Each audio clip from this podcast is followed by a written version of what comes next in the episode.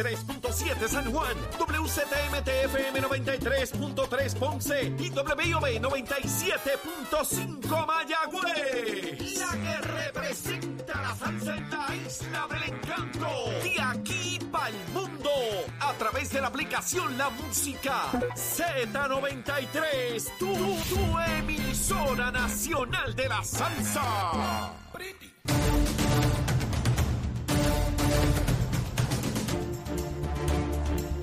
Buenos días Puerto Rico, buenos días América. Comienza Nación Z Nacional hoy viernes, viernes 7 de octubre del año 2022. Habla Leito, Leito, estoy vivo. Sobreviví el día del cumpleaños, seguro que sí. Listo, ready, deseoso de comenzar a quemar el cañaveral hoy viernes. Mire, viene el fin de semana, estamos contentos, seguro que sí. Y antes de comenzar esa fogata, vamos a los titulares con Carla Cristina.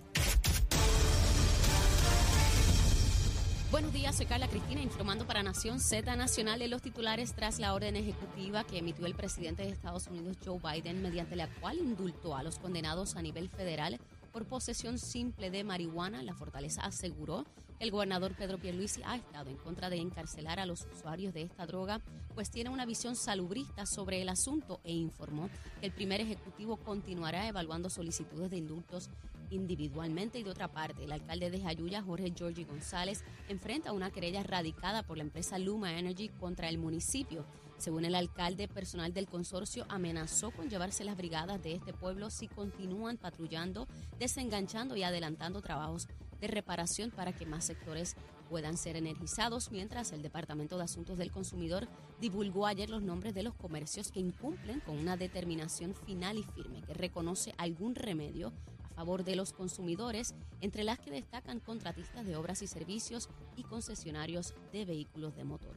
Y en temas internacionales, un líder del grupo yihadista Estado Islámico fue abatido ayer en una operación del ejército de Estados Unidos, esto en una aldea controlada por Damasco en el noreste de Siria. Para Nación Z Nacional les informó Carla Cristina. Les espero mi próxima intervención aquí en Z93. Hablándole claro al pueblo. Nación Z Nacional, soy Leo Díaz. Buenos días a todos. Leo Díaz en Nación Z Nacional por la Z. Y ahí estamos comenzando a prender el cañaveral bien duro. Mire, como dice el buen amigo Jorge Suárez, hasta las mangostas salen corriendo. Cuando yo le pego fuego a ese cañaveral, mire, no queda día mangota, ratón o rata. No es lo mismo un ratón que una rata, ¿sabes? No es lo mismo. Averigüe bien cómo es la cosa. Pican distinto y muerden casi igual. ¡Ja! Como tiene que ser. Así que estamos aquí por Z93, la emisora nacional de la salsa. De igual manera por la aplicación La Música. Bájela, bájela en su celular, la aplicación La Música. Y también nuestra página de Facebook en Nación Z. Ahí estamos. En primer término, quiero agradecer enormemente, de todo corazón, de todo corazón, a los miles y miles que se han comunicado a través de todas las plataformas, ¿verdad? Con relación a mi cumpleaños, contentísimo, contentísimo de estar aquí, de estar vivo, de estar en salud, gracias a Dios, y de poder seguir compartiendo con ustedes, particularmente de todas las cosas que hago, la más que me disfruto. Fíjense bien, hay que hacer un montón de cosas en la vida, trabajar y pa, pa, pa. Pero la más que me disfruto es eh, este programa de, de 8 a 10 de la mañana. Llego, hoy estaba aquí a las 7, a las 7 por ahí, hasta una hora antes de, de- empezar el programa. Siempre me gusta llegar a los, a los sitios tempranitos, sin ajoro, sin preocupación. Me da mucha ansiedad llegar tarde a los sitios. Cuando yo era candidato a alcalde de San Juan en el 2016, eh, la gente de la campaña peleaba muchísimo conmigo porque si la actividad era a las 8 de la noche, pues yo estaba allí a las 8 menos 5. Y me decían, el candidato no puede llegar tan temprano, el candidato tiene que llegar más tarde cuando está la gente. Pero a mí, pues no me gustaba llegar tarde a los sitios. Creo que se le, creo, no estoy convencido que se le falta respeto a la gente cuando usted le dice que es a las 8 y usted llega a las 9. No, no, no, no. Si usted citó a alguien, recuerdo que las reuniones que convocaba, decía, mire, eh, comienzan a las 7 y acaban a las 8 y media. Pero Leo, eh, no, no, a las 7 en punto, esté quien esté, van a comenzar y a las 8 y media acaban. Esta cosa de que usted no sabe cuándo realmente empieza ni cuándo acaba y que usted no puede planificar la vida. Y este asunto de la hora puertorriqueña, a mí, ¿verdad? Y a lo mejor hay gente que se molesta conmigo, pero a mí no me gusta esa cosa de la hora puertorriqueña. Y la hora americana es la hora en punto y la puertorriqueña es cuando lleguemos. No, no, no, no. A mí me gusta la hora que es. Si me dice a las 8 a las 8, no a las 8 y media. No me venga con gusanga. Pues yo me voy a preparar para estar allí a la hora que es. Y creo que en ese sentido eh, nos debemos disciplinar. estoy convencido que es importante eso. Pero bueno, ese soy yo. Y a lo mejor me dice, ay, Leo, tú estás viejito y maniático. Pues a lo mejor es verdad. Pues, ¿Qué voy a hacer? Así son las cositas. Mire, vamos a hablar aquí un poquito de COVID. Estoy contento porque el asunto del COVID va bajando dramáticamente. Mire, el número más bajo que yo he visto, yo no sé, en casi un año, 179 personas hospitalizadas. Bajamos de los 200 bastante fuerte, ¿no? Así que ese, ese número 179, wow. Mire, ayer estábamos en 197 y antes estábamos en 209. Estoy aquí buscando mis notas, ¿no? Este, 179. ¿Cuál es mi esperanza? Que cuando lleguemos el lunes, pues esté en 150, 140. Mire, hasta que no haya nadie, si posible, hospitalizado por COVID. Y menciono COVID porque ya nadie habla de COVID. Desde que eh, el presidente dijo que ya se había superado el COVID y que afuera todo esto, porque mandato presidencial de los Yankees que dijeron que se acabó el asunto. Pues bueno, ya no será una pandemia como la caracterización que se le hace a nivel científico de este tipo de enfermedad a nivel global, pero ciertamente está ahí y tenemos que tener precauciones, particularmente, mira con nuestras gente mayores como el lejito, hay que tener cuidado con el lejito y poner la mascarilla está viejito. Este, o personas que tienen algún problema de, de, en su sistema inmunológico, ¿verdad?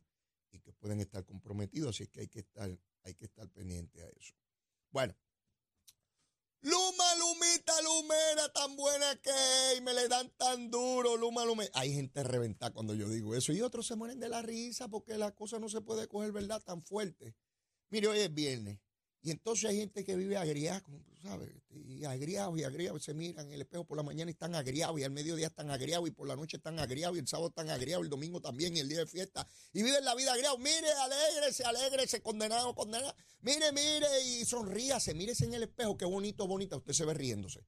Hágalo, hágale esfuerzo. Esos músculos, hágale algo esos músculos, haga un ejercicio ahí y ríase de usted o con usted. Olvídese, olvídese. Luma, Lumita, Lumera, tan buena que es, tan buena que es. Mire, informa Luma y a las ocho y media de la mañana vamos a tener a Abner Gómez de Luma para que nos informe y nos dé detalles particularmente de lo que está ocurriendo aún en la zona suroeste de, de Puerto Rico y por dónde van los trabajos allá. Pero la información que brinda hoy Luma es que estamos en el 97%. 97. Quiere decir que la inmensísima mayoría de los abonados de Luma tienen energía eléctrica. Pero falta un sector, un 3%. Están en lugares remotos, en comunidades, algunas de ellas grandes, en la zona suroeste de Puerto Rico. Y los alcaldes de esa zona, como es natural, pues, ¿verdad? Están desesperados porque representan la desesperación de su pueblo. Y hay que ponerse en los zapatos de esos alcaldes que visitan las comunidades y la gente desesperado le, le piden al alcalde que hagan algo. Eso hay que entenderlo. Hay que entenderlo. Claro, en el camino puede ser que algunos se pongan politiqueros. Eso no lo vamos a poder evitar. Hay pájaros de todo tipo. Esto es como el arca de Noé. Pero eh, lo importante es que más allá del alboroto político, estemos claros, conscientes de que todavía hermanos puertorriqueños no tienen energía eléctrica. Y en algunos casos, pues el problema de infraestructura, eh, de postes en el piso, de cables en el piso, va a impedir que eso sea, pues hoy, por ejemplo. Eh, es duro, es muy duro. Se lo dice alguien que estuvo 16 días sin energía eléctrica, aún cuando vuelvo y le señalo, tenía generador. Yo jamás sufrí, ni mi familia, lo que están sufriendo esta familia todavía en esa zona de, de, Puerto Rico. Así que yo espero que Luma le dé atención a esto. Ayer, en la tarde, surgió una información que no la tengo clara aún y he procurado, pero no, no encuentro. Eh, pienso que Abner Gómez eh, más tarde nos brindará algún detalle sobre el mismo.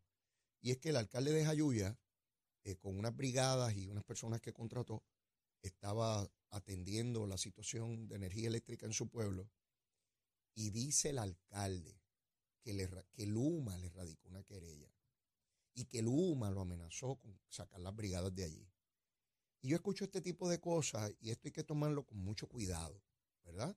Con mucho cuidado. Primero, porque estamos claros, sin haber estado allí, sin conocer lo que pasa allí, vamos a ver cuál es el marco legal que, que regula este proceso. Sí, los municipios tienen la facultad de intervenir en estos procesos de emergencia, pero no para energizar líneas, a menos que esté en coordinación con Luma, con Luma hoy o energía eléctrica cuando, antes de que estuviese Luma. ¿Por qué? Porque no puede haber gente por ahí energizando cables sin coordinar con Luma. Van a matar a un celador de, de Luma. ¿Cómo es posible que si yo soy celador de, Luma y creo que ahí no hay luz, porque yo confirmé que no hay luz, y va a haber una brigada, sea la del alcalde, sea la de la compañía, montando por allá la luz, y de momento yo quedo achicharrado en el cable?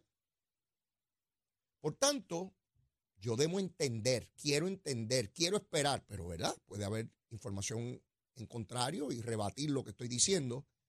Yo quiero entender que Luma le dijo al alcalde y a su brigada, mire, tenemos que coordinar. Si no coordinamos, usted no puede continuar eso. Eso lo puedo entender. Y creo que el alcalde lo debería entender también y cualquier persona razonable.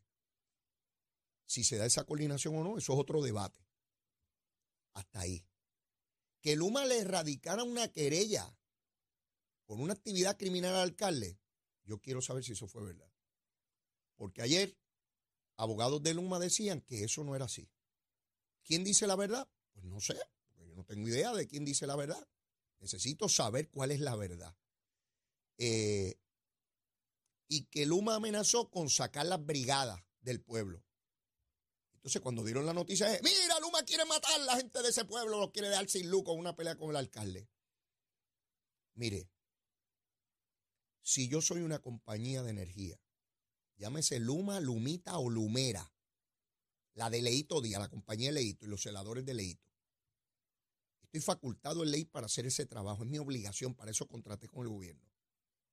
Y hay unos pájaros por ahí poniéndole energía a los cables para matar mis obreros.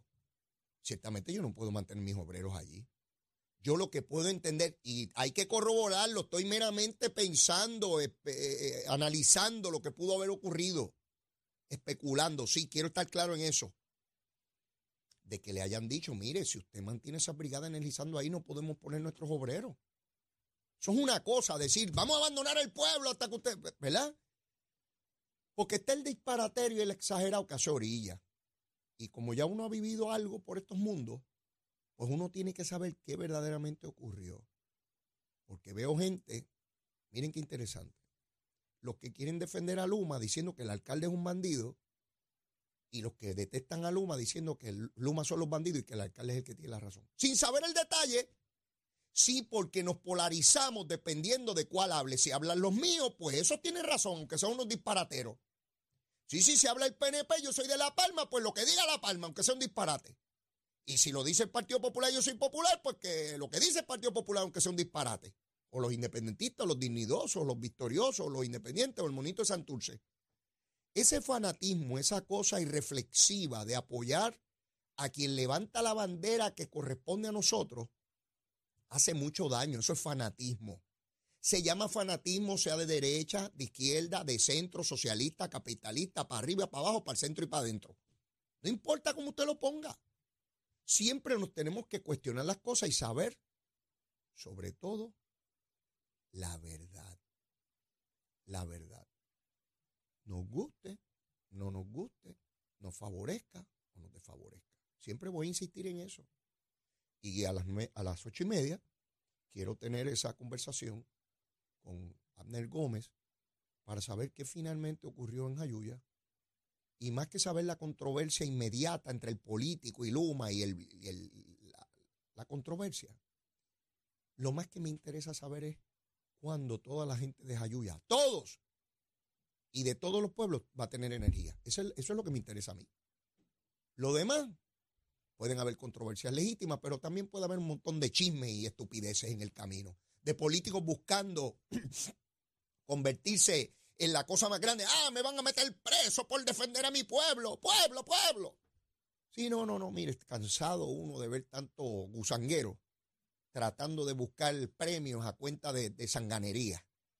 Y yo sé que hay muchos alcaldes que todavía, muchos no, eh, los de la región suroeste, están, ¿verdad? Cansados, agobiados y desesperados porque tienen comunidades enteras pidiéndole energía Eso no es un relajo, es una cosa muy seria, muy seria. Y por eso es que quiero tener la información de primera mano de cuándo vamos a tener a nuestros hermanos y hermanas puertorriqueñas eh, con energía eléctrica. Ya ustedes saben que aquí en Nación Z Nacional, con los amigos de Nación Z, vamos para el chinchorreo, seguro. Tan pronto todo el mundo tenga luz, agua, vamos por ahí para abajo a pasarla bien. Ayer hablé con una de las personas que fue con nosotros a la República Dominicana, eh, allá, Chiqui, de allá de, de Cataño, de Puente Blanco, para el mundo entero. Allá en Cataño me llamó y me dijo, Leo, están hablando por ahí de un chinchorreo de Nación Z Nacional y vamos todos para allá. Vamos a pasarla bien. Así que ya se está generando esa, esa centrífuga para ir a compartir en un buen chinchorreo. Pero otra vez, tiene que estar todo el mundo con luz y agua, de manera que nosotros no estemos de fiesta mientras hay personas sufriendo. Eso sí que no puede, no puede ser. Mire, se ha suscitado un debate. Bueno, no se ha suscitado, ha continuado y ha aumentado la discusión sobre el debate de la marihuana. El presidente de los Estados Unidos ayer señaló que van a sacar de las cárceles a todo confinado federal que haya sido convicto por eh, posesión de marihuana. Esto era de esperarse que en algún momento ocurriera, porque la marihuana ya no se ve en nuestra sociedad como se veía hace 20, 30, 40, 50 años, donde cualquier droga, sencillamente el Estado, los gobiernos, procuraban el más alto grado de, de castigo para quien tuviera marihuana. Miles de jóvenes miles o millones de jóvenes en los Estados Unidos fueron convictos durante décadas por posesión de marihuana. Eso implicaba marcarlos de por vida en su expediente criminal, que los acompañara para buscar un trabajo, para cualquier cosa. Ciertamente no es lo mismo la posesión de una pequeña cantidad de marihuana que ser un asesino o un gatillero o un narcotraficante son cosas distintas. Pero en, alguna, en algún momento se veía todo igual, como parte de una industria de asesinar eh, seres humanos vendiéndole droga. Esa visión cambió, particularmente cuando la marihuana se le empezó a llamar distinto para quitarle el estigma a este criminal eh, a cannabis. Y como he dicho tantas veces, no es lo mismo que usted diga que usa marihuana que usa cannabis. Cannabis es presentable en sociedad, en el bailable, la gente entiende que usted es una persona hasta fina porque usa cannabis, ¿verdad? Sí, sí yo lo veo en nuestra sociedad. Sin embargo, marihuana, uh, no, yo no uso marihuana, muchachos están locos. Así es que, eventualmente, esta discusión va a llegar aquí también con mayor intensidad. El gobernador de Puerto Rico, Pedro Pierluisi, siempre ha sido partícipe desde muchos años, desde que era comisionado residente, de mirar esto desde el punto de vista salubrista, no desde el punto de vista penal, punitivo. Así que lo que ha hecho el presidente, pues no es muy distinto a la mentalidad que tiene el gobernador Pedro Pierluisi de que no metamos gente presa por una posesión mínima de, marihuana. En el caso de Puerto Rico, por lo menos la información que circula es que nadie está preso por posesión simple de marihuana. Pues porque aquí ya hace algún tiempo tenemos programas de desvío y distintas alternativas para no tener que marcar el expediente eh, eh, de un ciudadano eh, por, por este tipo de, conducta. ¿Cuáles son las interrogantes que a mi juicio van a surgir aquí? ¿Hasta dónde llegamos como sociedad? La marihuana se podrá usar aquí, allí o allá, en tal o cual cantidad. Pero me pregunto, una vez superado ese debate, me parece a mí que va a continuar avanzando hacia otros tipos de drogas porque como le planteaba al buen amigo Jorge Suárez y Eddie López, eh, hay escuelas de pensamiento que identifican que el uso de sustancias es un asunto personal, que cada ciudadano está libre de usar lo que quiera y que el Estado no se debe meter en eso. Si seguimos ese pensamiento liberal, donde el Estado no entra, pues entonces tenemos que identificar, eso quiere decir que cualquier tipo de droga la pueden usar los ciudadanos o el Estado debe ir a limitar allí donde su uso se convierte en un problema. ¿Cuándo se convierte en un problema? Meramente con el uso, cuando producto de ese uso hay una interacción entre ese ciudadano que usa droga y otros ciudadanos violentándole sus derechos. Es un debate bien complejo, bien amplio, para el cual yo, yo, no tengo todo el conocimiento. De hecho, me declaro lego en el tema. Es un tema muy complejo que requiere psiquiatras, psicólogos, todo el andamiaje de justicia criminal, en fin, eh, médico, entran elementos éticos, morales, religiosos. Es un debate bien, bien complejo. Y lo que yo quisiera es que cuando entremos en él, que vamos a entrar, ¿eh? vamos a entrar, no sé si ahora, dentro de dos años, dentro de cinco, lo hagamos con respeto y sin entender que alguien que propone una cosa distinta, pues sencillamente no puede ser. En el caso mío, que fui alambrado por allá en la época de los 70 y los 80, y cuando digo alambrado es cuando usted está en la etapa de consumir la información, de ser educado, de ser socializado, ya sea por sus padres, por la escuela, por el sistema, por la sociedad, pues tengo ya unos parámetros en mi cabeza. En el disco duro, como la computadora, ya hay unos parámetros, hay un, hay un, hay un programa, un, procesador y un programa ahí ya en mi cabeza.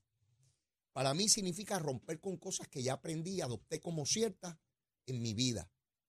Pero eso es para mí. Tengo que estar claro que en nuestra sociedad hay unos que se están formando ahora, los están alambrando ahora. ¿A quién me refiero? A mis hijos, a los hijos de ustedes, a los nietos, que no ven las cosas como las veo yo. Las ven muy distintas. Y la sociedad mía de hoy, en algún momento no va a ser la mía, pues yo no voy a estar aquí, van a estar ellos. Y sucesivamente los hijos y los nietos de ellos. Van cambiando las visiones, las maneras de ver el mundo. Y podemos entrar en un choque generacional aquí y a palo limpio. Si no crees en lo que yo creo, pues a palo contigo y te marco y te, te saco de la sociedad. Hace tiempo aprendí que ese no es el camino. El camino tiene que ser la discusión amplia, serena, respetuosa, de entendimiento y de buscar una sociedad que pueda ser funcional, funcional. Porque lo otro es la imposición. Y la imposición no lleva a nada. Yo prefiero tener un ciudadano educado, comprometido con lo que decidimos socialmente, porque ese se va a convertir en uno que va a velar porque en efecto así se cumpla, a una sociedad donde la prohibición es la orden del día y donde los ciudadanos prefieren actuar ilegalmente al margen de la ley porque la ley no se acopla a esa sociedad. Con eso no estoy diciendo que estoy de acuerdo con nada o en desacuerdo con nada. Estoy tratando de mirar hacia dónde va este debate, que es un debate bien intenso. Y algunos pueden decir, ah, Biden hizo eso por cuestiones electorales. Bueno, pues si lo hizo por cuestiones electorales, quiere decir que hay una gran cantidad de los ciudadanos que piensan como él, porque si no, no lo haría, ¿verdad? Así que el hecho de que algo sea electoralmente favorable no quiere decir de suyo que sea algo malo. Quiere decir que hay una ciudadanía que concuerda con ese proceder de quien en este momento y transitoriamente maneja el poder. En este caso Biden, pero algún día habrá otro presidente y después habrá otro. Lo importante es cómo nos movemos como sociedad. Y eso es lo que me parece a mí importante, por lo menos en esta etapa. Mire, tengo que ir una pausa, pero después de la misma regresamos, porque hay cañaveral que quemar. Llévatela, chero. Buenos días, soy Carla Cristina informando para Nación Z Nacional. En el tránsito continúa el tapón en la autopista José Diego desde el área de Bayamón hasta la zona de Atorrey, esto cerca de la salida hacia el Expreso Las Américas igualmente. Hay tapones en el Expreso Martínez Nadal, esto desde el área de Plaza Guaynabo hasta la colindancia con la carretera número 2. Aparentemente se hubo un accidente vehicular en esa zona. También la autopista Luis Aferré está taponada desde el área de Montelledra hasta la zona de Atorrey. Igualmente el expreso Valdoriotti de Castro en el área de Carolina, cerca del área del aeropuerto. Más adelante también cerca de la entrada al túnel Minillas en Santurce. Queda algo de congestión también en el expreso Chayán en San Lorenzo, pero bastante leve. Más adelante actualizo esta información para ustedes. Ahora pasamos con el informe del tiempo. El Servicio Nacional de Meteorología nos informa que en el mar hoy se espera que el oleaje alcance los seis pies en vientos moviéndose del este a velocidad de hasta 20 nudos, por lo que los operadores de pequeñas embarcaciones deberán ejercer precaución al navegar en aguas tanto del mar abierto en el Océano Atlántico como en aguas del Mar Caribe. Además, existe un riesgo moderado de corrientes marinas para la mayoría de las playas, incluyendo aquellas ubicadas en las islas municipios de Vieques y Culebra. Más adelante les hablo sobre qué esperar para el clima hoy. Para Nación Z Nacional les informó Carla Cristina. Les espero mi próxima intervención aquí en Z93.